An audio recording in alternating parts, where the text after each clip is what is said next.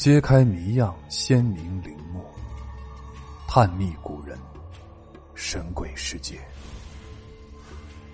欢迎您继续收听本书新系列《不安宁的亡魂：中国历代盗墓事件》。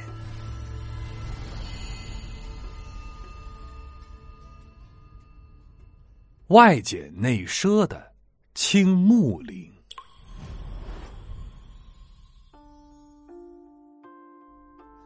道光帝于道光三十年正月十四日，在圆明园逝世，享年六十九岁，葬于清东陵的墓陵。墓陵位于昌陵西十五千米处的龙泉峪。墓陵以精致小巧的建筑模式、清丽淡雅的建筑风格、工艺卓绝的楠木雕龙，成为清帝陵中最具特色的一座。最初，道光帝的陵寝设在清东陵，道光帝本着追求节俭的精神，取消了二柱门、地宫瓦顶内刻经文佛像等部分，大殿、碑亭。石像生的体量也小了。道光七年完工，并且葬入了孝穆皇后，发现地宫渗水，道光帝震怒之下，将全部陵寝夷为平地。道光帝不顾乾隆帝定下的制度，改在清西陵选址重建陵寝。墓陵在设计上更加刻意求简。仅有建筑二十七座，占地四十五点六亩，比泰陵缩小近八十亩。实际上啊，墓陵外简内奢呀，其用料材质异常精美，围墙采用磨砖对缝、干柏灌浆工艺到顶，不涂红挂灰，改变了传统的上身糙砌灰砖、刷红浆、下尖干柏的做法。再加上两建一拆的经历，道光帝建陵耗资超过了清西陵中的任何一座陵墓。墓陵的神道放弃与泰陵相接，其最南端是一座五孔桥。因为鸦片战争的失败，道光帝下令取消了歌功颂德的圣德神功碑和石像生。五孔桥之北。是龙凤门，与孝陵、泰陵和昌陵相同，但略小。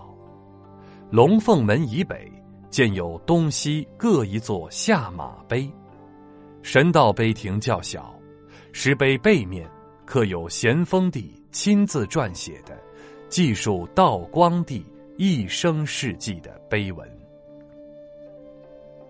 神道碑亭往北是神道桥。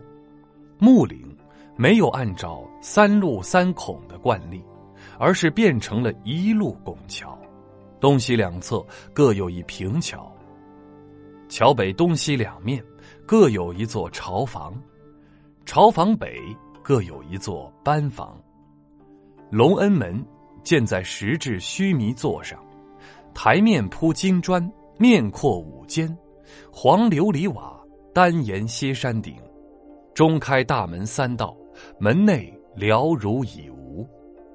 东西配殿较小，面阔仅三间，进深两间，前出廊，单檐歇山顶。木陵隆恩殿一改面阔五间的惯例，缩为三间，进深也三间，改重檐歇山顶为单檐歇山顶。殿四周设有回廊。裁撤了月台和大殿周围的栏板和雕龙头，月台之上仅设铜炉两尊，不设鹿、鹤。月台东西两角有石幢和嘉亮各一座。大殿正面三间都开门，殿东西两侧中间开门，其余为砖墙封闭。隆恩殿东西配殿。所有的木构件全部采用珍贵的金丝楠木，不是彩绘，以楠木本色为基调。其天花、裙板、绦环板、雀顶等处一改传统的金莲水草图案，而是用高浮雕和透雕的手法雕刻上千条的云龙、游龙和盘龙。三殿共有木雕龙一千三百一十八条。隆恩殿内北部有三座暖阁，中暖阁供奉着道光帝的牌位，西暖阁供奉着三个皇后的牌位，东暖阁则存放玉旨。隆恩殿后为玉带河。上面建了三座青白石平桥，只有中路桥安有栏板。往北是一座三间四柱三楼形式的汉白玉石牌坊，取代了传统的三座门。牌坊的左右两门额方是龙凤图案，一龙居中，两凤在侧。墓陵的十五供。与其他的帝陵相同，其后为一月台，其上再建一个台基，前出三到十阶，均为十二级，不设方城、明楼和宝城。上台基后有一条御道，道路的尽头是一个方形的月台，月台上的须弥座中央就是正圆形的宝顶，其下为地宫。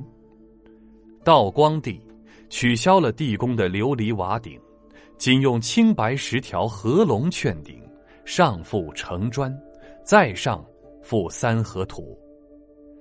木陵的地宫刻意求简，为五券二门，分别是隧道券、照门券、门洞券、紫券和金券，相当于是皇后地宫的等级。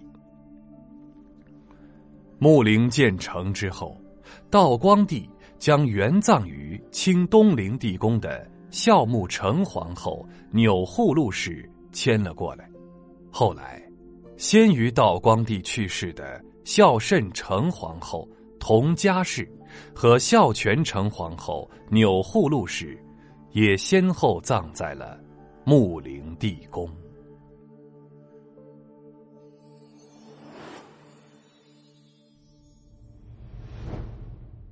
本集的趣味链接来说一说这个道光啊，抠门皇帝。道光帝即位之后，内府一立给他四十方砚，砚后写有“道光御用”四个字儿。道光帝认为这太多了，闲置可惜，便将这些御用的砚啊砚台分给了臣下。